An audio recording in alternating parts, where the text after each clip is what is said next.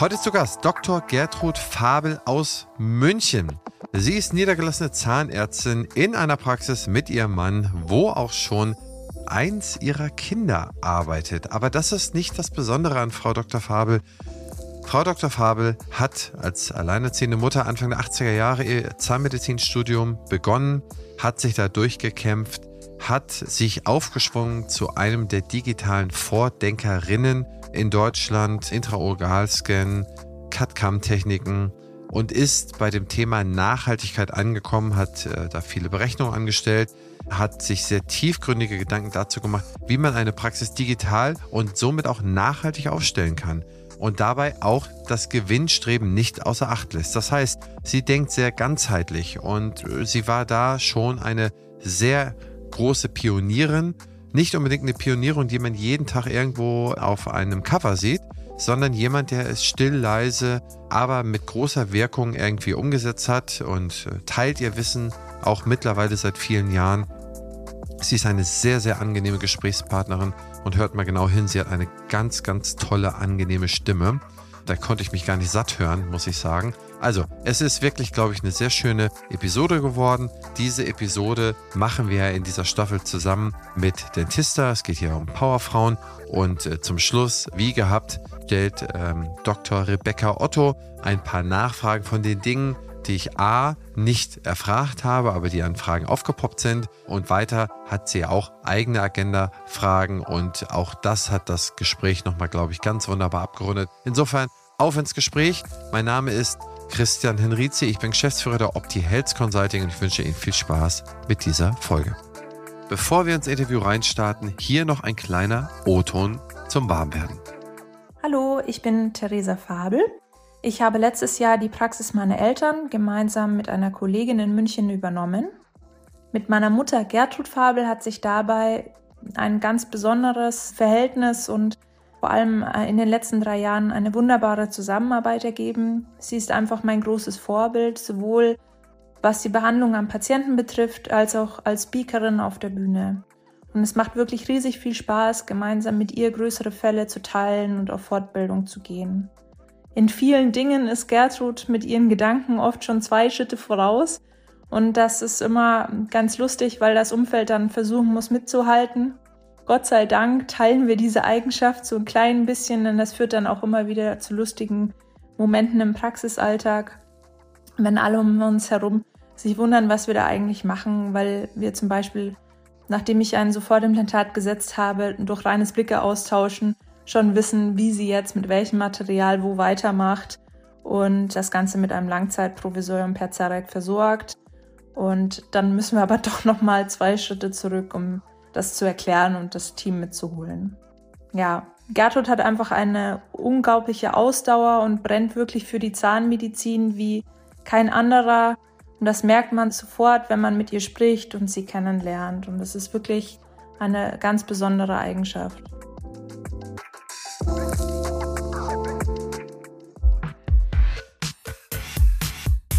Herzlich willkommen beim Praxisflüsterer Podcast Staffel 10 Powerfrauen in der Dentalbranche in Zusammenarbeit mit Dentista. Wir interviewen herausragende Zahnärztinnen, die Außergewöhnliches leisten. Wir beleuchten zahnmedizinische und gesellschaftlich relevante Themen, verknüpfen Wissenschaft und Praxis und betrachten die Medizin im Alltag. Erfahren Sie alles über die vielfältigen Leistungen und Biografien dieser Macherinnen und lassen sich von ihnen inspirieren. Partner dieser Staffel ist, wie immer, die BFS. Heute zu Gast Dr. Gertrud Fabel. Liebe Frau Dr. Fabel, legen Sie mal los. Wer sind Sie und wo kommen Sie her? Ja, Servus aus Bayern. Ich kann meinen Dialekt nicht und nicht immer verbergen. Deswegen, ich hoffe, Sie verstehen mich trotzdem. Ich werde mich bemühen. Ich bin Münchnerin, lebe seit fast 40 Jahren hier in München, bin im Rottal geboren, Niederbayerin, bin leidenschaftliche Zahnärztin, niedergelassen hier seit ganz vielen Jahren auch zusammen mit meinem Mann, den ich im Studium kennengelernt habe.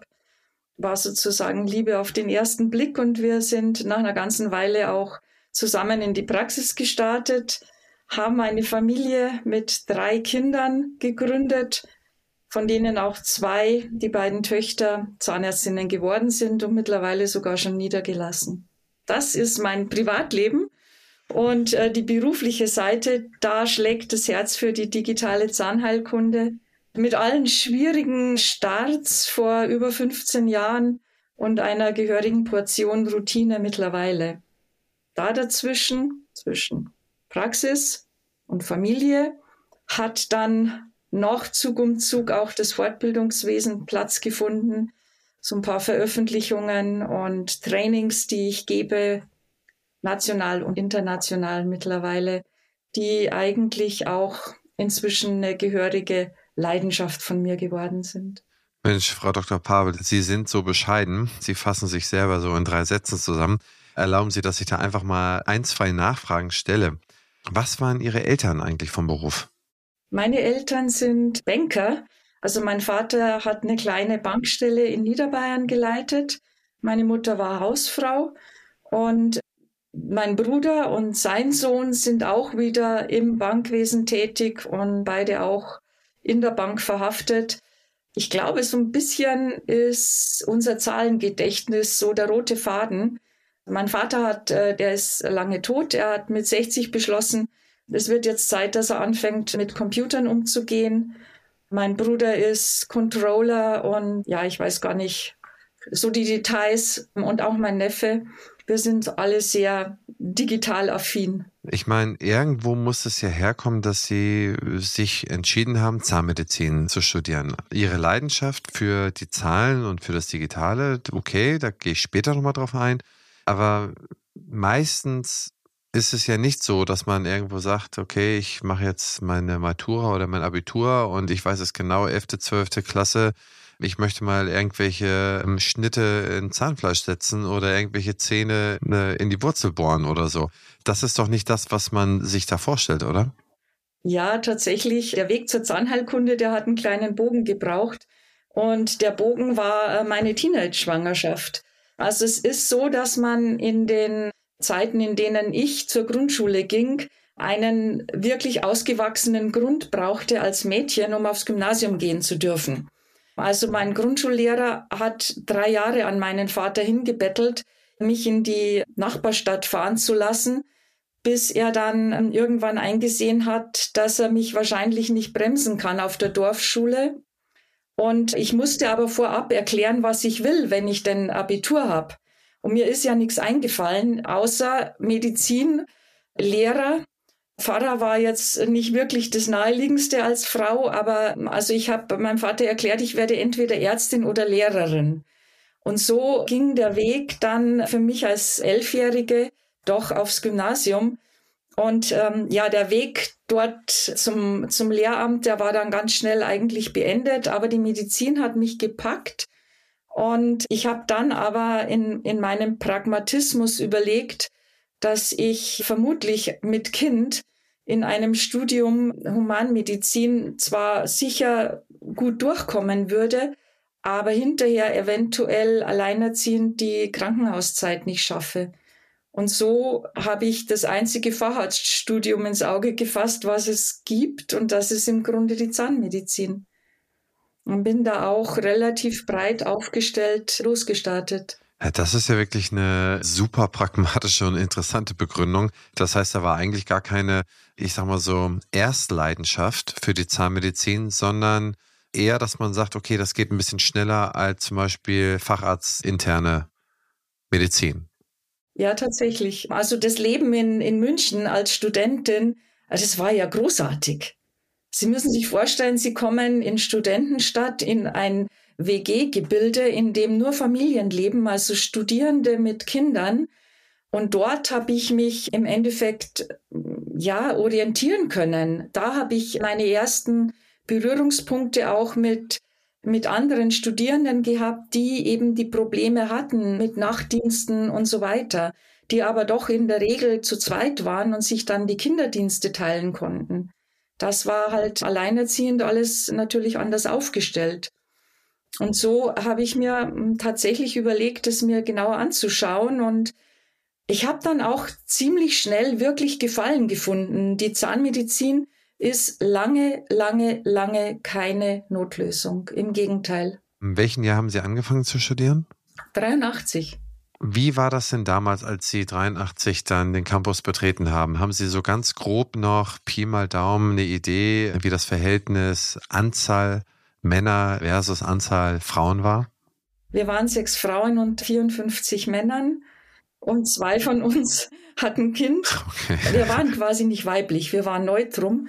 Denn sowohl die Professoren haben uns nicht ernst genommen, als auch die männlichen Mitkommilitonen, die haben eigentlich sich auch nicht gerade für eine Kommilitonin mit Kind interessiert.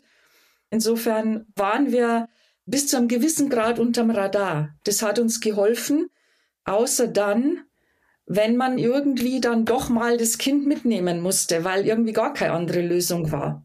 Oder man halt so ehrlich war und sagte, okay, diesen Termin schaffe ich nicht. Ja, da ist kein Kindergarten, ich habe keinen Babysitter, den schaffe ich nicht. Danach kam es schwer auf den Professor an, wie er das toleriert hat oder nicht.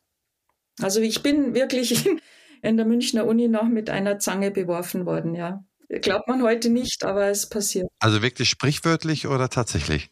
Nein, nicht sprichwörtlich. Ich musste in Deckung gehen. Wahnsinn. Ach Mann, oh Mann, oh Mann. In der Chirurgie. Ja, bitter. Ja, ja. das Verhältnis 6 zu 54 ist erstmal quantitativ. Das ist ja, das ist ja schlichtweg unglaublich, wenn man heutzutage mal über den Campus gehen würde. Ja, heute ist leider umgekehrt, gell? So 50-50 wäre halt schön. Ja, aber auch das kriegt man ja überhaupt nicht mehr hin, weil ich meine, eben das normale Schulsystem ja bevorteilt dann halt, wenn man so will, Frauen, weil die einfach weiter sind als die jungen Männer. Und das Berufsleben bevorteilt dann wieder die Männer gegenüber den Frauen, ne? weil die nachher, wie sie es ja, wie gesagt, am eigenen Leib haben sehr früh schon erfahren müssen, weil man dann halt mit einem Kind dann halt, heutzutage ist es ja so, mit einem Kind verdiene ich nur noch 71 Cent auf einen Euro, was ein Mann verdient als Frau. Ne? 71 bis 77, je nachdem wann. Das heißt, ich habe da einen großen Einkommensgap, wenn man so will, ein großes Data. Aber ich mag mir gar nicht vorstellen, wie es eigentlich, man, wahrscheinlich kann man ja sagen, dass man schon also gehandicapt gegolten hat, A als Frau und dann nochmal mit Kind zu der Zeit und die Professoren, die waren ja sicher, hatten sie überhaupt einen einzigen weiblichen Professor? Nee, ich hatte eine Oberärztin in der Vorklinik, ansonsten waren das 100% Männer. Ja, Wahnsinn. Haben Sie denn damals in der Zeit das Quantitative haben wir kurz mal angerissen, aber das Qualitative, äh, Sie sagen, Sie sind da beworfen worden. Wenn man das jetzt einfach mal als, äh, das mal als Symbol betrachtet und einfach mal da mal so ein bisschen reingräbt, was war denn damals das Verhältnis? Also war das für Sie normal, dass Sie als Frau an der Stelle irgendwie anders behandelt werden oder dass man da nicht voll ernst genommen wird? War das für Sie normal und Sie haben es so hingenommen? wie als wenn man quasi auf dem was ich, Flughafen in China steht und die sprechen Chinesisch, man nimmt es hin, dass sie das eigene Englisch nicht gut verstehen. Da sagt man, okay, die können es halt einfach nicht verstehen. Oder war es so, dass man da schon irgendwie so ein Ungerechtigkeitsempfinden hatte? Können Sie sich nochmal versuchen, in die damalige Lage hereinzuversetzen und einfach mal so ein bisschen zu erzählen, wie es war? Ungerecht behandelt fühlt man sich natürlich, das ist ja völlig klar. Man hat nur keine Lösungsansätze parat. Das System bot sie einem nicht. Man ist ja auch als Student, auch heutzutage, nicht in der Lage, da Bedingungen zu stellen oder Verhandlungen zu führen. Das heißt, was ich versucht habe, ist halt innerhalb meiner Möglichkeiten, das Spiel komplett auszureizen. Und zwar in vollem Umfang. Ich habe also alles, was ich an Zeit zur Verfügung hatte, in dieses Studium gesteckt. Weit über normale Studienzeiten hinweg. Ich war quasi jede freie Minute, wenn mein Sohn bei meiner Mutter war, zum Beispiel in den Ferien, war ich in der Chirurgie formulieren. Das war ja damals noch möglich. Also ich war wochenlang arbeiten in der Chirurgie, um mir einfach meinen Stand zu erarbeiten. Ich weiß gar nicht, wie viele Stunden in Dentallaboren zugebracht, um einfach besser zu werden im Manuellen, als die anderen sind. Immer in der Annahme, das müsste man doch dann anschließend auch wahrnehmen, wenn jemand trotz des Handicaps einfach dann eine überdurchschnittliche Leistung abgibt, was äh, schlichtweg nicht der Fall war, aber ähm, so war halt meine Attitüde. Also immer, immer härter kämpfen, immer mehr tun, immer ja über das Maß gehen und dadurch versuchen eben die eigene Person an dieser Stelle zu rechtfertigen. Die Rechtfertigung ist ja abgesprochen worden, nicht die, nicht die fachliche Qualifikation, sondern die Rechtfertigung, an dieser Stelle zu sein und jemandem unausgesprochen männlichen Bewerber durch diese dämlichen guten Noten den Platz wegzunehmen als Frau mit Kind. Diesen Vorwurf hatte ich, ich kann nicht wiederholen, wie oft gehört. Dem kann man aber nicht aus der Welt schaffen, weil nun mein Geschlecht und mein Kind einfach eine Tatsache sind. Deswegen habe ich versucht, es über, ja, einfach über mehr Engagement auszugleichen, wettzumachen. Ja, so peu à peu erreicht man dann natürlich einen gewissen Stand. Aber ich glaube, das konnte damals auch keiner so richtig überhaupt beurteilen, wie viel da dahinter gesteckt ist, um dort zu sein, wo ich war. Haben Sie eine Ungleichbehandlung in der Benotungsvergabe festgestellt? Glaube ich nicht. Nee kann ich mir jetzt nicht wirklich vorstellen. Ich meine, das war, war das Allermeiste war mündlich. Ach, da hat es jeden mal erwischt, Herr Henrizi. Okay, aber wenigstens das war dann, würden Sie sagen, fair. Es war so halt so diese zwischenmenschliche Ebene und so auch so dieses vielleicht einer Frau eigene oder mir eigene Annehmen des Unerwünschtseins und des Fehl am Platzseins, was man halt immer wieder gepredigt bekommen hat. Aber die Prüfungen an sich fand ich, da fand ich mich nicht unfair behandelt. Das war eher so das Semester hindurch. Wenigstens das. Aber dann haben Sie ja das Studium abgeschlossen und haben Sie eigentlich oder beziehungsweise wann haben Sie festgestellt, was Sie nach dem Studium machen können? Sie hätten ja sagen können, ich bleibe an der Uni, ne? ich kämpfe mich hier durch und werde die erste äh, weibliche Professorin für Zahnheilkunde oder ich, ja, gehe als angestellte Zahnärztin in eine Praxis oder ich möchte mich irgendwann mal niederlassen. Diese Sachen überlegt man sich ja. Neben anderen, ich gehe zum Beispiel, ich habe jetzt meinen Facharzt, ich kümmere mich jetzt erstmal um ganz andere Sachen. Was hat Sie zu welchen Gedanken angeregt und wofür haben Sie sich dann entschieden? Wo wir gerade von der Zukunft sprechen, die BFS ist eines der führenden Health-Tech-Unternehmen auf dem deutschen Gesundheitsmarkt. Was ich besonders spannend finde, ist ihr Digital Health Dialogue. Hier werden die Gesundheitsthemen der Zukunft aufgelistet und gemeinsam diskutiert. Auch ich bin dabei und stelle meinen Gästen daraus Fragen, wie zum Beispiel, wie wird die Digitalisierung dein Arbeiten verändern oder wie ticken die Patienten und Patientinnen von morgen. Mach mit und trage deinen Teil dazu bei, die Digitalisierung patientenfreundlich und praxisnah zu gestalten, damit die Medizin von morgen zum Vorteil für alle wird. Zu finden ist diese unter meinebfs.de-dhd. Ich wiederhole, meinebfs.de-dhd. Du möchtest deine Karriere und oder deine Praxis auf das nächste Level bringen, dein betriebswirtschaftliches Know-how verbessern und dabei völlig flexibel bleiben? Beim Fernstudium zum Dental Manager werden euch alle relevanten Inhalte zu BWL, Marketing, Hygiene und Co. vermittelt. Das Fernstudium ist vollständig digital und IHK-zertifiziert. Das ist einmalig in der Dentalbranche. Das Fernstudium ist sowohl für Zahnmedizinerinnen als auch für zahnärztliches Fachpersonal geeignet. Alle Informationen zum Dental Manager findest du unter www.dentalmanager.online. Den Link findest du wie immer in den Shownotes. Ein passendes Ergänzungsformat zum Praxisflüsterer ist Küste und Kiez mit meiner Co-Host Dr. Anne Heitz. Wir beantworten Fragen in 15 bis 20 Minuten und immer und stets Dienstag früh in eurem Podcast-Player. Ihr Charme, mein Gepolter. Ich glaube, das ist unterhaltsam. Hört doch einfach mal rein. Die universitäre Laufbahn habe ich relativ schnell verworfen, weil ich ehrlicherweise, ich wollte mich dem nicht noch länger aussetzen. Ich war irgendwie froh, dass ich durch bin und wollte wirklich in der Praxis gehen. Und das sind auch noch Zeiten, da gab es Modelle mit angestellten Zahnärzten noch nicht. Das heißt, man hat seine Assistenzarztzeit gemacht und war dann doch mehr oder weniger gezwungen oder in der Situation, sich selbstständig machen zu wollen. Und da war auch jetzt für mich nicht die Überlegung, mich alleine selbstständig zu machen, und dann Invest zu tätigen, sondern ich war erst zehn Jahre Sozia in einer Gemeinschaftspraxis. Wir haben uns über die Assistenzarztzeit kennengelernt und gut verstanden. Da war ich eine ganze Weile und dann bin ich zu meinem Mann in die Praxis gewechselt. Haben wir gesagt, okay, jetzt haben wir lange genug Probe gewohnt, jetzt können wir es auch mal mit gemeinsam arbeiten probieren. Das heißt, Ihren Mann hatten Sie auf dem Campus kennengelernt, das hatten Sie ja ganz zu Beginn gesagt. Ne? War der im selben Semester oder war darüber? Ja, ja, ja, tatsächlich. Wir waren im selben Semester, wir haben zusammen studiert und wie heißt so schön, tausendmal berührt, tausendmal ist nichts passiert und dann irgendwann. Oh Mensch, das ist doch wirklich romantisch. Das heißt, dann hat Ihr Mann aber vorher schon seine Praxis gegründet oder hat er die von seinen Eltern übernommen oder?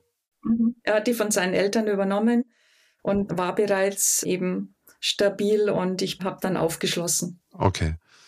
Mensch, das ist ja spannend. Dann hat sie das ja sozusagen dann doch noch ein bisschen zum Guten gedreht. Und wie gesagt, die Leidenschaft für das Digitale, die haben Sie ja dann eingangs erwähnt und als wir so ein bisschen darüber gesprochen haben, was Ihre Eltern gemacht haben, beziehungsweise wer sagt, er hat Leidenschaft fürs Digitale, der hat immer eine Leidenschaft für Zahlen. Das geht ja immer irgendwie mit anheim. Ne? Vielleicht, weil es Nullen und Einsen sind, aber das ist ja nun mal so.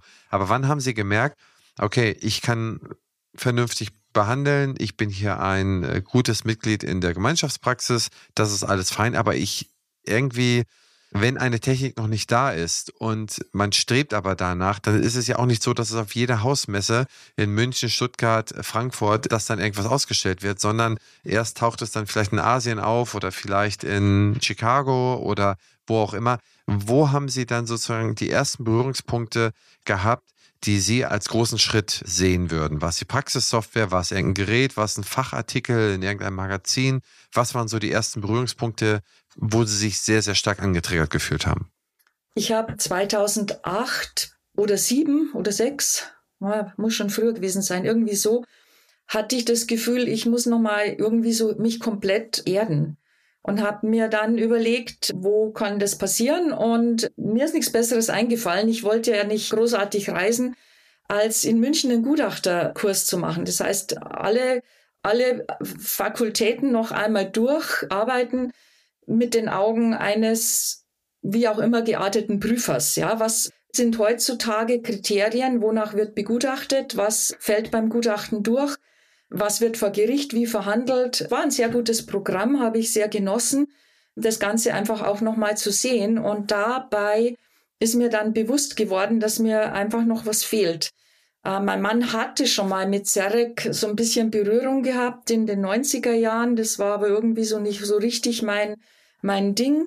Und zeitlich fiel das dann zusammen mit dem Zerek 3D. Das war ja bis dahin, bis Mitte der Nullerjahre, war es schon noch mehr so eine 2D-Geschichte und auch eine, ja, experimentell würde ich mal sagen. Aber mit dem Zerek 3D, mit der Redcam und der Bluecam kam dann was auf den Markt, was schon nicht unattraktiv war. Und es war wirklich so, vermutlich war es einfach purer Zufall am Ende, wenn einem sowas über den Weg läuft und man weiß aber instant, das ist eine Behandlungsmethode, nach der ich mal schon länger eigentlich Ausschau gehalten hatte, ohne es zu wissen. Nimmst einen Scanner in die Hand und weißt genau, okay, das ist jetzt wirklich anders. Und das war so auch tatsächlich der Beginn. Und ja, ich habe dann eine Weile mit, mit Scannern gearbeitet in der Praxis und habe so auch dieses Chairside langsam begonnen, habe aber dann festgestellt, ich werde auf jeden Fall das nochmal vertiefen und habe mich in Greifswald eingeschrieben für einen Masterstudiengang, der leider ein, zwei Jahre auch nicht zustande kam, aber 2012 dann endlich doch nochmal gestartet wurde. Und da habe ich dann auch nochmal das große Glück gehabt, einfach mit vielen Professoren nochmal mehr auf Augenhöhe zu kommunizieren. Und es war für mich einfach eine tolle Zeit, drei Jahre, sehr, sehr viele namhafte Universitäten in Deutschland, in denen digitale Zahnheilkunde praktiziert wird, nochmal so zu durchlaufen und viele Aspekte kennenzulernen. Das war einfach toll. Und das hat mir so ein bisschen noch mehr die Basis gebracht, das so richtig zu pushen, sowohl in der eigenen Praxis als auch in der Kollegenschaft.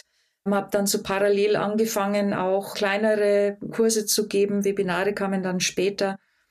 Also das war schon der Durchbruch dann. Da waren sicherlich auch noch nicht so viele Frauen in diesen CAD-CAM-Kursen beziehungsweise im Masterstudiengang, oder? nee, eine. Eine, okay. Eine, ja. Wir waren nur elf, also zehn Prozent, so wie im Studium im Endeffekt. Ja, meist, meistens sind das ja kleine Kohorten. Okay, das heißt, Sie, Sie haben schon den Drang gefühlt. Sie, Sie waren ja zu dem Zeitpunkt auch schon zehn Jahre niedergelassen. Dann sind ja auch in der Zeit dann wahrscheinlich die nächsten Kinder gekommen, sozusagen, oder die Erziehung der Kinder, die fand ja auch statt. Und dann haben sie gesagt, okay, es interessiert mich, ich dipp da mal rein. Und das möchte ich jetzt eigentlich mal so ein bisschen tiefer legen. Was sind denn bei CAD-CAM, also wenn wir da jetzt mal so ein bisschen in den Expertenmodus abtauchen, ins Expertengespräch reingehen, was ist das, was sich da aus Ihrer Sicht entwickelt hat in den letzten Jahren? Wo stehen wir heute? Wie wenden Sie es heute an? Und dann vielleicht als kleines Follow-up, was sehen Sie da noch für die Zukunft?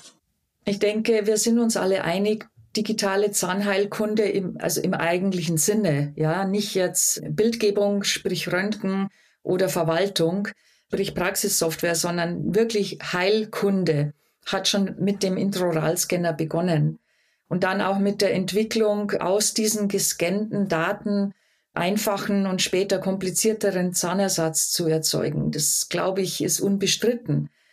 Ich sehe es schon als Pionierleistung an, da ganz früh, meinetwegen in den 90er Jahren dabei gewesen zu sein. Es kam schon der Sprung dann und auch natürlich äh, dann in den Nuller und, und den Zehner Jahren mit der Konkurrenz, mit noch mehr Produkten und auch immer mehr Öffnen dieser Ideen. Wohin kann das alles führen? Was kann alles versorgt werden mit digitalen Möglichkeiten? Wo kann man analoges gut überspringen? Und wo ist man aber noch zurückgeworfen? Das sind ja so viele Jahre hinter uns, in denen wir buchstäblich doppelt unterwegs waren, in denen wir nur einzelne Schritte digital lösen konnten und die aber dann permanent im analogen Workflow ergänzen mussten. Und in der Zeit, aus meiner Sicht, haben uns die Labore überholt. Denn die sind mittlerweile wesentlich digitaler als, als overall gesehen, ja, in der Allgemeinheit gesehen, als wir Zahnärzte sind.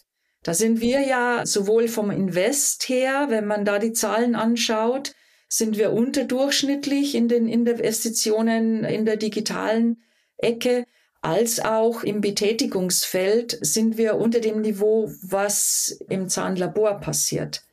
Ja, und ich glaube, auch im Ausbildungswesen, wenn ich richtig informiert bin, ist die Zahntechnik in der Ausbildung bereits digitaler.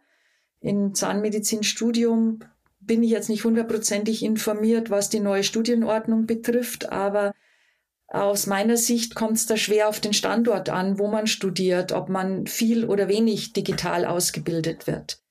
In anderen Ländern, kenne jetzt auch nur USA, ist es äh, natürlich anders. Ja, da werden die Studierenden bereits von Anfang an in eine Ich werde ein digitaler Zahnarzt Schiene geführt. Davon habe ich jetzt in Deutschland noch nichts gehört, in dieser Ausprägung. Auf der EDS war ich bei einer Pressekonferenz. Da hat Stan Bergman, das ist der Chairman und CEO von Henry Schein, gesprochen. Und er sprach davon, dass der erste Jahrgang in den USA für digitale Zahnheilkunde, das heißt eine komplette Zahnmedizin-Ausbildung, digital fertig wird. Also nicht digital per Zoom oder so, sondern wie kann ein Zahnarzt voll digital arbeiten. Die hat 2019 begonnen und jetzt ist sozusagen nach vier Jahren das erste Semester wird jetzt in die Freiheit entlassen und das sozusagen amerikaweit. Das fand ich dann sehr beeindruckend, denn wenn man das jetzt ähm, mit Deutschland vergleicht, wir kämpfen lange um eine Approbationsordnung, Verordnung, eine neue, nach, ja doch, fast 70 Jahre, nach der letzten und können immer nur sozusagen hier so ein bisschen einen Rahmen setzen, setzen aber noch viel zu wenig den Rahmen und sprechen viel zu viel explizit Dinge an die Dinge, die vielleicht in fünf Jahren wieder passé sind, ne? Deswegen sollten wir eigentlich viel mehr Rahmen, im, also sich sowas ansprechen wie ähm, den Kanal setzen, wie nach dem aktuellen Stand der Forschung, Entwicklung, Technik und so weiter. Denn sicherlich werden irgendwann Abformungen per se gar nicht mehr notwendig sein, denn man kann doch schon über die Interoralscanner, über die neuesten Generationen, kann man doch schon fast alles feststellen. Gibt es noch Fälle, wo man überhaupt noch einen Abdruck händisch nehmen müsste aus Ihrer Sicht? Ja, also es gibt so einfache Tätigkeiten, wie zum Beispiel Unterfütterungen von Prothesen. Da braucht man irgendein Material, was man einfach drunter gibt, um die Schleimhaut zu erfassen. Ganz generell ist der Scan von zahnlosen oder sehr wenig bezahnten Kiefern arg abhängig davon, welches Scannersystem Sie verwenden, ob der eben gut in der Lage ist, dann auch Schleimhäute abzuformen. Ich denke, große Implantatarbeiten, da ist man gerade tatsächlich erst dran, Genauigkeitsuntersuchungen zu machen. Da wird noch ein bisschen mehr vielleicht Fokus auch notwendig sein, denn es ist für den Praktiker noch ein bisschen ein Felgaufschwung, wirklich eine passende All-on-Six-Arbeit rein digital zu machen. Da denke ich mir manchmal, ehe man da Kompromisse macht, nur um digital zu sein, ist vielleicht dem einen oder anderen Fall auch mein irgendeiner Abdruck auch doch das Sinnvollere an der Stelle. Es geht ja um das Patientenwohl. Aber letztendlich die Rahmenbedingungen bei uns, die geben das halt einfach A, von der Gebührenordnung nicht her. Die spiegeln einfach oder geben uns zu wenig Freiheit, dann diese hohen Investments auch wirklich erwirtschaften zu können. Und da ist einfach ein ganz großes Problem. Das ist, glaube ich, unbestritten mittlerweile. Und es zwingt einen dann auch manchmal einfach in einem gewissen wirtschaftlichen Korsett dann doch wieder einen pragmatischen Ansatz zu fahren und so Ideale auch wieder zu verlassen. Wenn Sie heute schauen und haben Sie eigentlich verschiedene Scanner ausprobiert? Das heißt, benutzen Sie auch verschiedene Scannersysteme? Haben Sie einen relativ umfangreichen Überblick über die verschiedenen Scanner? Ich benutze tatsächlich nur ein System. Wir haben zwischendurch immer wieder hin und her geswitcht und haben auch, ich, ich wüsste, was ich kaufen würde, würde ich jetzt nochmal neu investieren wollen.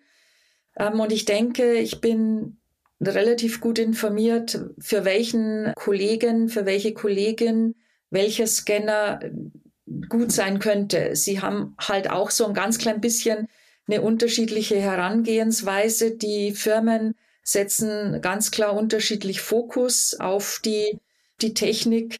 Aber ich denke mal, die, die wichtigsten drei, die nehmen sich nichts von der Genauigkeit und die sind auch gut im Markt verbreitet.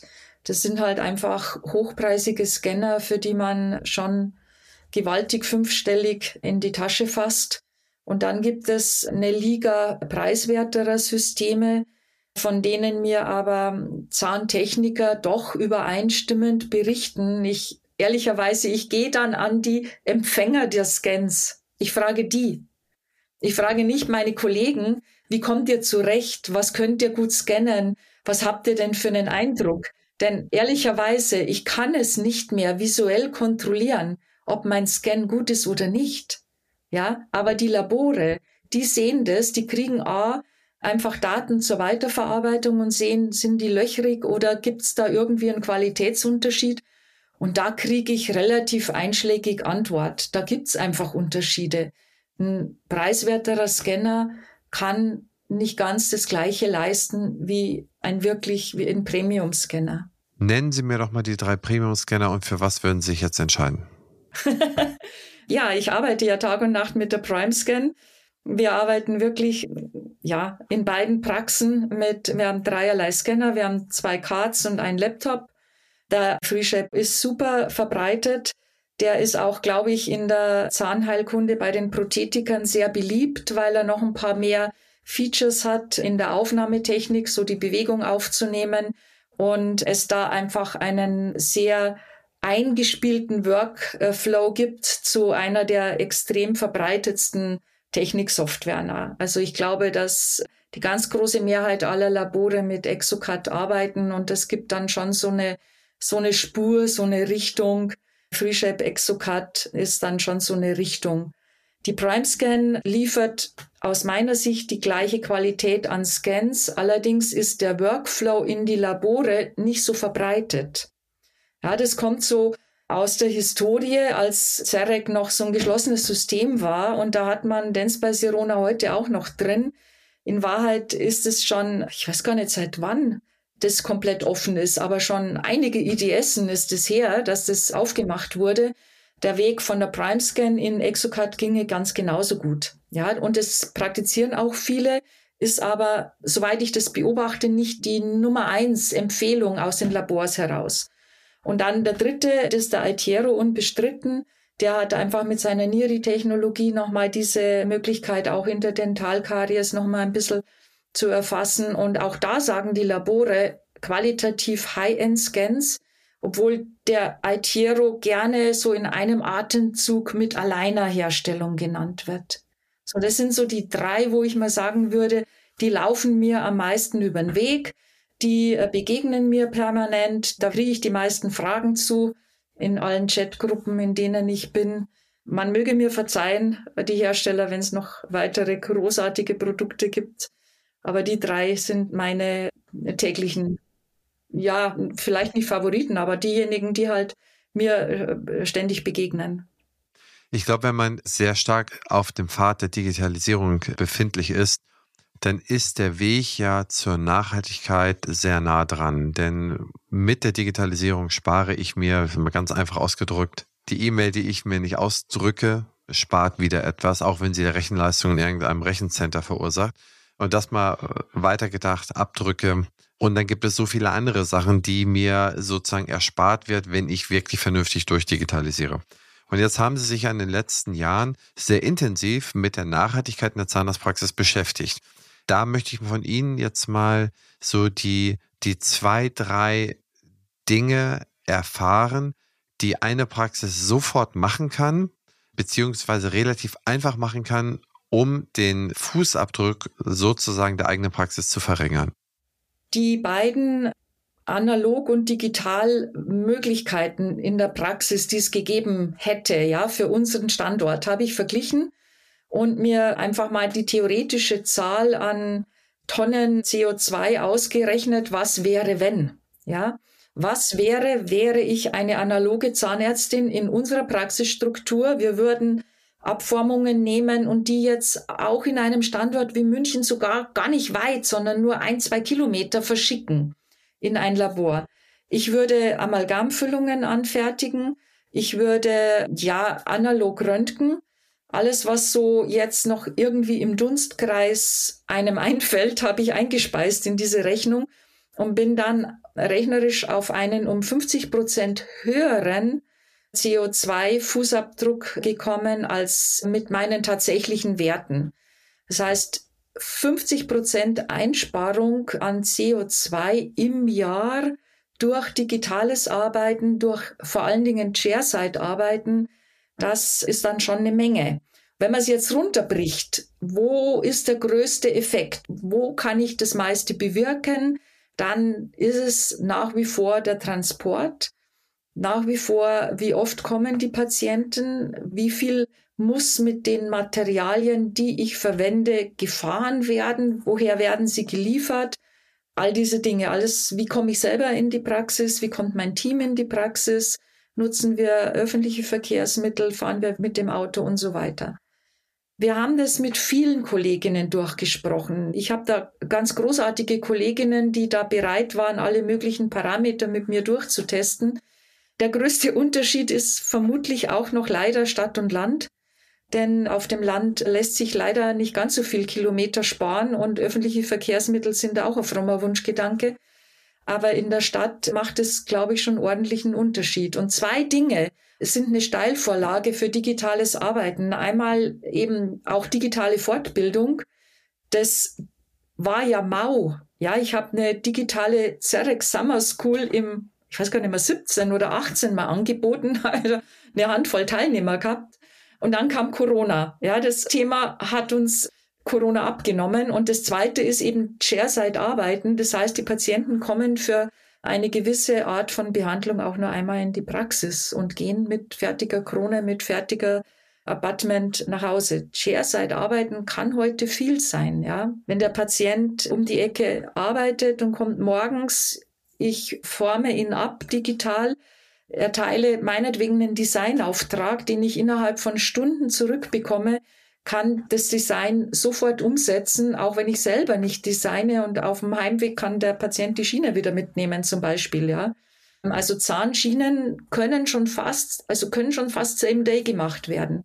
Wenn nicht ganz Chairside, aber dann doch Same Day. Und das ist jetzt nur eine der Weiterentwicklungen, ja. Kronenbrücken, Apartments sowieso. Ja, ich meine, da sprechen Sie zwei ganz relevante und super wichtige Sachen an. Ich meine, muss ein Patient denn auch immer in die Praxis kommen? Ne? Also auch zur, äh, zum Beispiel zum Erstgespräch. Ne? Also ist es nicht vielleicht möglich, eine digitale Sprechstunde zu machen, wo ich dann schon mal ein, zwei Sachen abklären kann? Da muss ich doch nicht umsonst hinfahren und umsonst sozusagen wieder zurückfahren. Damit blockiere ich doch nur alles. Das nur mal in den Raum gestellt, wenn es nur bei drei Prozent der Behandlung ist, es sind drei Prozent, ja. Und ich glaube, das ist nicht der große Knüppel, der alles kaputt haut, sondern das sind ganz viele kleine Knöpfe und ganz viele kleine Schalter, die ich da drehe. Und wenn ich dann vielleicht drei Prozent der Patienten weniger habe, super, ne? also weniger in der Praxis habe und mit denen da irgendwas anders klären kann oder irgendetwas verschreiben kann, was da zugeschickt wird, eh mit der Post oder so, dann ist das hilfreich. Der andere Punkt ist, ähm, was Sie angesprochen haben mit den, mit den Fortbildungen. Ich finde das Fortbildungswesen, also ich musste da grinsen. Also Sie sagten, okay, da waren drei, vier Leute beim digitalen Kurs dabei. Die gleiche Erfahrung habe ich auch gehabt. Also die digitalen Sachen, die man vor 2020 gemacht haben, das waren eigentlich alles Flops. Alles Flops. Ich hatte im Jahr 2019 fünf Videotelefonate. Damals hieß das System noch Blue Jeans. Da gab es Zoom noch nicht, zumindest kannte ich es nicht und Teams schon gar nicht. Und das war immer ein Chaos, bis jemand da sich zurechtgetüdelt hat, dass er es hinbekommen hat. Dann klappte das alles nicht. Also das war wirklich, boah, das war, haben wir eigentlich nur bei Online-Präsentationen, die man mal empfangen musste, hat man mal so etwas gemacht. Aber das war ein Exot. Und stattdessen, wenn man so gesehen hat, dass Leute zur Erneuerung von irgendwelchen Scheinen dann quasi 80 Kilometer zur nächsten Kammer hingefahren sind, dort einen Kurs gemacht haben, wieder zurückgefahren sind, wo man sagt, okay, gewisse Sachen muss ich vor Ort machen, aber die meisten muss ich halt nicht vor Ort machen. Aber wenn das Angebot bei Null ist, dann bin ich dann halt Emittent von sinnloser Energie. Ja, und ich glaube, das sind wirklich die Sachen, wo man in der Praxis sehr signifikant dran arbeiten kann, sich klar Gedanken zu machen, dass ich meine Leute gut weiterbilde, effektiv weiterbilde und dass ich da möglichst viel von versuche so zu machen, dass die sich halt nicht mit dem Fahrzeug von A nach B bewegen.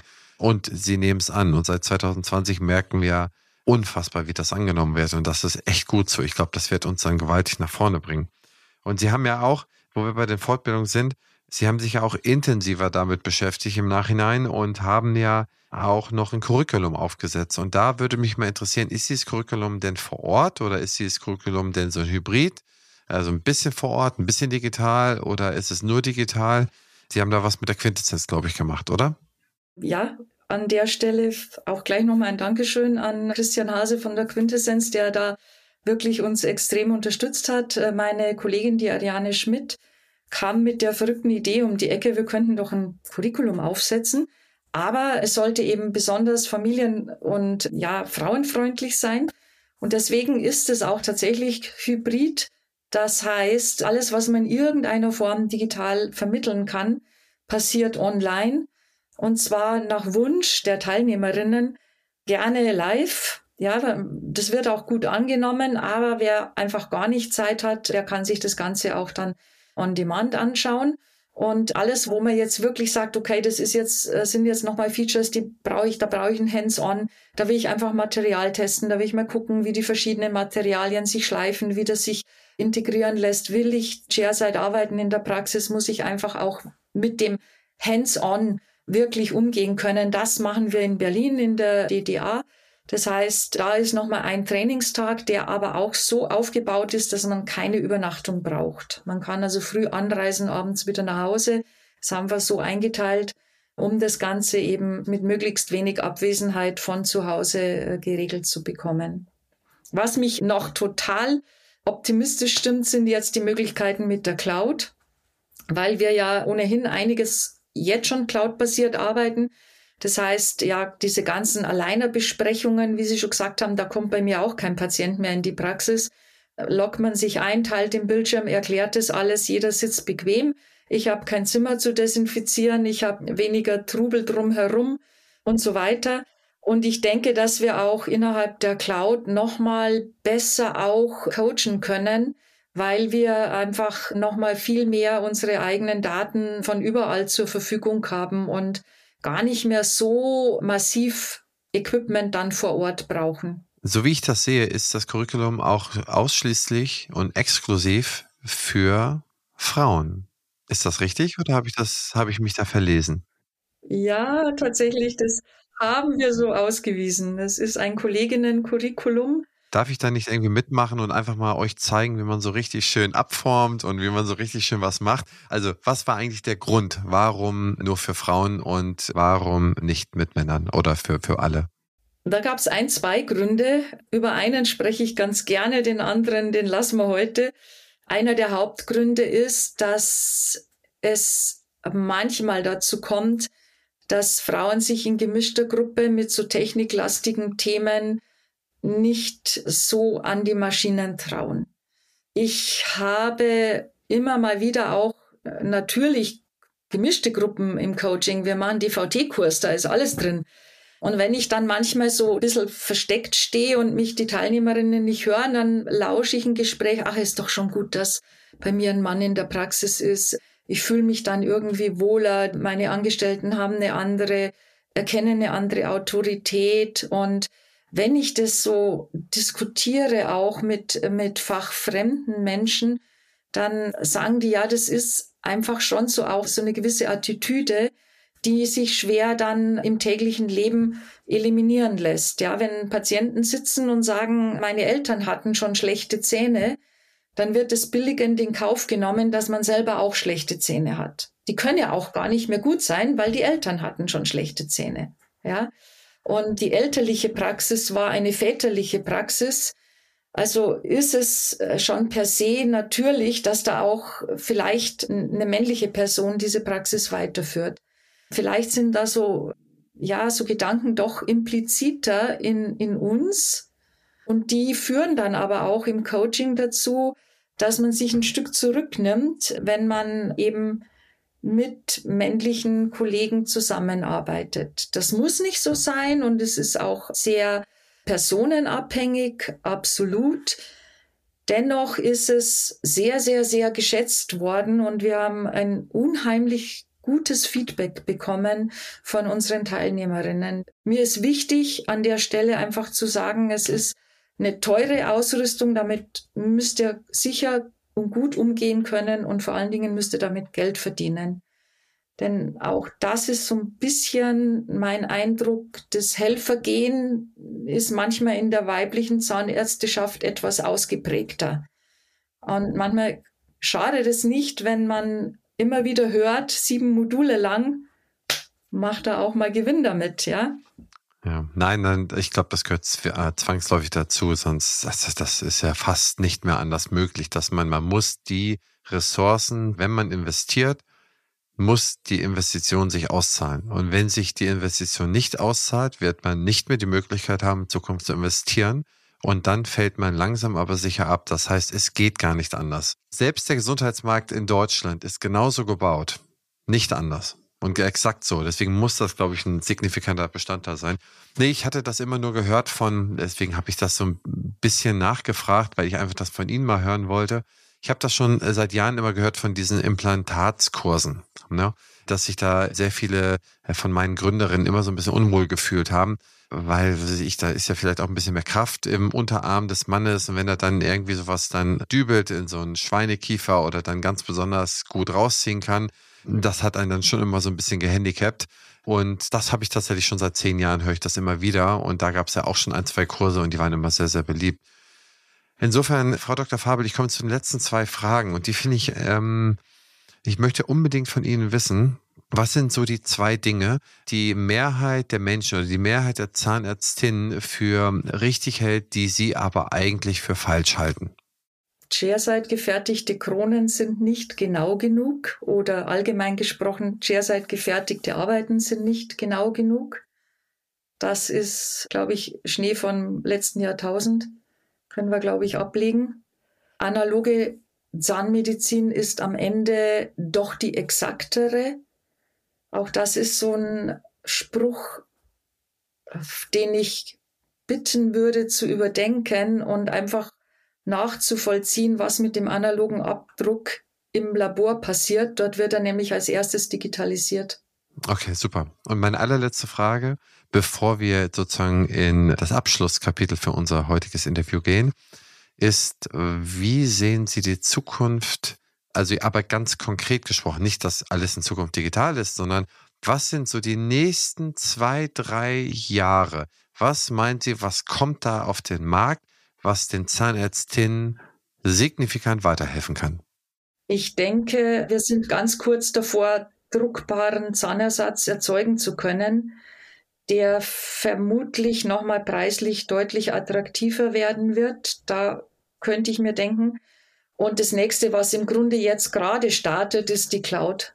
Das wird nochmal sehr viel Vorteile bringen, weil ich mir auch etwas weniger Hardware in der Praxis erhoffe und damit geringeres Invest.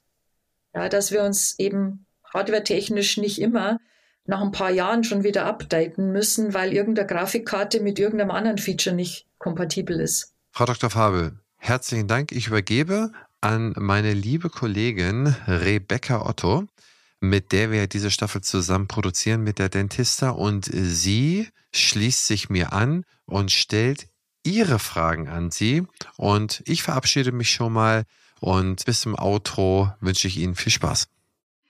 Vielen lieben Dank, Christian. Gertrud, wir sind ja, glaube ich, schon ein paar Jahre befreundet und würden uns jetzt, glaube ich, auch duzen. Ich glaube, alles andere würde sich für uns beide ein bisschen komisch anfühlen. Ich habe dich ja auch so ein bisschen als Pionierin erlebt und auch als eine wirklich Powerfrau und du warst auch der erste Name, der mir für diese Staffel eingefallen ist, weil ich auch ein bisschen deine Geschichte einfach so kenne. Und du hast vorhin gesprochen über deine Fortbildung und da würde ich vielleicht einmal einsteigen, dass du das Thema gesagt hast, du guckst, dass deine Fortbildungsserie die du für die Frauen machst, familienfreundlich ist, dass das auch für dich ein wichtiger Grund war, sie hybrid zu gestalten und zu schauen, was muss jetzt nicht unbedingt mit Reiseweg und mit Übernachtung geplant werden. Und da ist meine Frage, hat dich deine eigene Geschichte, deine, was du so erlebt hast mit deinem Kind als im Anführungsstrichen Handicap, hat dich die geprägt und war das deswegen dir so ein großes Anliegen, da so viel Wert drauf zu legen? Ja, zum einen das, zum anderen auch die Jahre, in denen ich frisch niedergelassen war. Ich finde, mit mehreren Kindern ist es dann immer noch schwieriger, die Fortbildungspunkte gebacken zu bekommen. Ich habe immer gucken müssen, dass es irgendwas nahe bei ist, äh, dass ich möglichst nicht noch mehr Abwesenheit von der Familie habe, die ich ohnehin schon durch die Praxis habe oder die dadurch entsteht. Und da ist es einfach nur extrem naheliegend, sowas einfach auch qualitativ hochwertiges, gut händelbar anzubieten. Das war mir einfach total wichtig. Wenn man so überlegt, manchmal ist es ja auch so, dass eben gerade so sozusagen das Bierchen nach der Fortbildung oder das Weinchen nach der Fortbildung und das Frühstück am nächsten Tag, dass es vielleicht gerade das Nette ist. All diese Dinge, die, die kann man ja oft als Frau nicht so genießen, weil man schon wieder heim muss oder weil schon wieder irgendwie der Babysitter wartet oder die eigene Mutter die Kinder wieder zurückgeben muss. Und das äh, wollte ich halt alles irgendwie in ein, ein anderes Umfeld packen und wollte da so viel Persönlichkeit wie möglich, aber so viel digital machbar wie möglich reinbauen. Wir haben ja gerade über Familie und Kinder schon gesprochen und du hast von deiner Zeit im Studium auch gesprochen, ähm, wo du praktisch das Gegenteil erlebt hast im Sinne von sehr viele Männer, sehr wenig Frauen und dann noch Frau mit Kind und als Art Neutrum praktisch und äh, das Kind war eher das Handicap und du hast es, glaube ich, sehr gut beschrieben, dass du härter gekämpft hast, jede freie Minute in dein Studium investiert hast, dass du einfach mehr Engagement gezeigt hast, damit die anderen merken, du willst es wirklich Würdest du das heute anders machen? Würdest du dich heute weniger engagieren und sagen, vielleicht dort weniger Zeit zu investieren? Würdest du was verändern? Wir hören das ja immer wieder, dass Frauen denken, wenn sie nur 150 Prozent leisten, man es automatisch anerkennen würde. Ich denke, junge Frauen haben vielleicht bis zum gewissen Grad andere Möglichkeiten heute, auch nicht in allen Bereichen. Und ja, man müsste sich trauen, den Standpunkt einfach wirklich offen zu sagen und nicht durch einen Umweg zu erhoffen, dass der Standpunkt wahrgenommen wird. Also die direkte Aussprache, ich habe nun mal ein Kind, ich will das aber trotzdem. Ich äh, bin in meinen Anwesenheiten hier und kann sicherstellen, dass das alles so erfolgt, wie es im Lehrplan vorgeschrieben ist. Und dennoch bin ich auch gerne Mutter und, und liebe auch mein Kind. Und auch das hat einen Platz in meinem Leben und vor allen Dingen in meinem Herzen. Ja, das ist ganz toll. Das ist ja ein tolles Statement. Mm, du warst ja im Bereich digitale Zahnheilkunde auch wirklich eine mit der Pionierinnen und immer sehr früh schon bei dem Thema dabei, was Digitalisierung angeht, aber auch Nachhaltigkeit. Gibt es Menschen, die dich in deinem Beruf und in diesem Weg auch begleitet haben, neben deinem Mann vielleicht, die dich auch weitergebracht haben, wo du sagst, ja, es ist ganz toll, dass ich diese Person oder diese Menschen getroffen habe? Ja, tatsächlich zum einen muss ich einfach sagen, das Studium in der Greifswalder Uni, dieses Masterstudium hat mich nochmal so richtig nach vorne gebracht.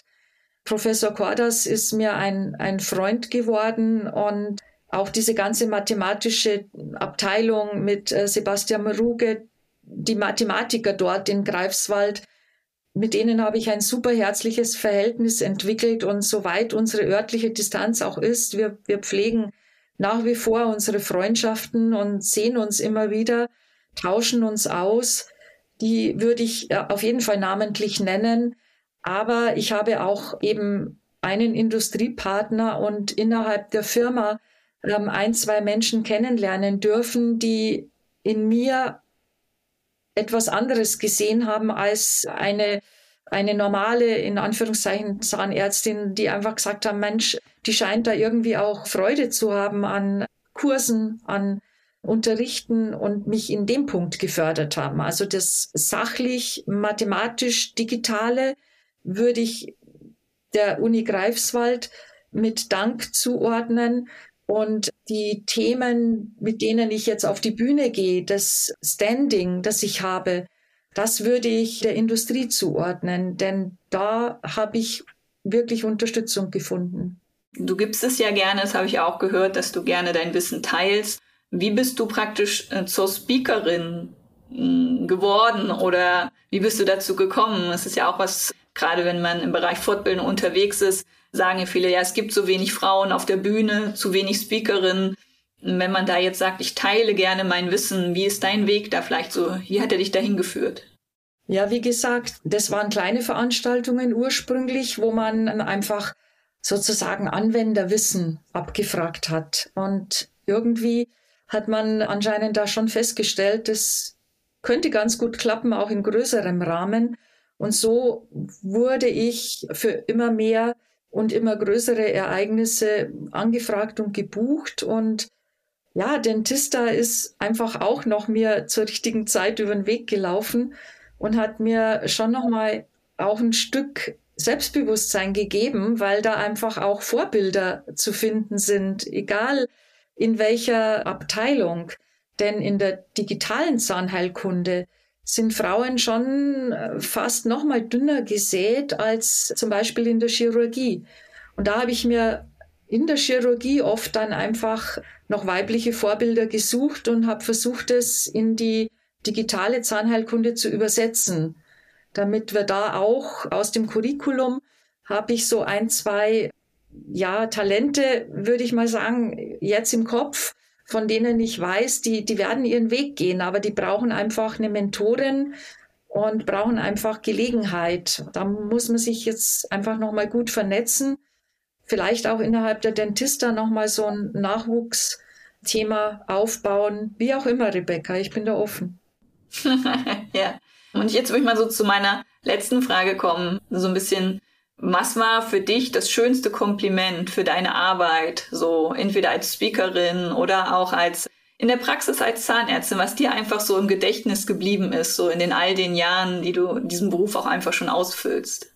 Das ist jetzt echt schwierig weil man oder ich das große Glück habe, dass ich wirklich viel, viel Bestätigung bekomme und mir sehr viele Menschen auf meinem Weg auch schon gedankt haben. Aber ich glaube, eine Schweizerin habe ich im Kopf aus dem allerersten Curriculum, die einfach gesagt hat zu mir, weißt du, ich habe echt überhaupt keine Intention, beeindruckt zu werden. Und du hast so eine Art, Dinge zu vermitteln, die zeigen, es ist machbar. Und das war eigentlich für mich, ist das größte Kompliment, wenn meine Zuhörerinnen und Zuhörer am Ende sagen, okay, jetzt A weiß ich, wie es geht und B traue ich es mir zu. Mhm. Ja, das ist toll, ja. Das waren schon meine Fragen, die ich an dich hatte. Und vielen lieben Dank, Gertrud, dass du dir die Zeit genommen hast, bei der Staffel dabei zu sein. Ja, ich danke Ihnen auch nochmal, Frau Dr. Faber. Ich danke dir, liebe Rebecca, und Ihnen, lieben Zuhörerinnen und Zuhörern, hoffe ich, dass diese Episode gefallen hat. Wenn sie Ihnen gefallen hat, bitte hinterlassen Sie doch eine mehrständige Bewertung bei Spotify und iTunes mit einem kleinen Satz. Das hilft sehr beim Algorithmus. Und wenn Sie Fragen haben, ja, schreiben Sie mir eine E-Mail henrizi.opti-hc.de. Wenn Sie irgendwas noch über die Frau Dr. Faber wissen wollen, dann können Sie in die Shownotes schauen. Da habe ich einige Sachen verlinkt. Und auf geht's. Bis zum nächsten Mal. Ihr und euer Christian Henrizi und Rebecca Otto von Dentista. Ciao, ciao.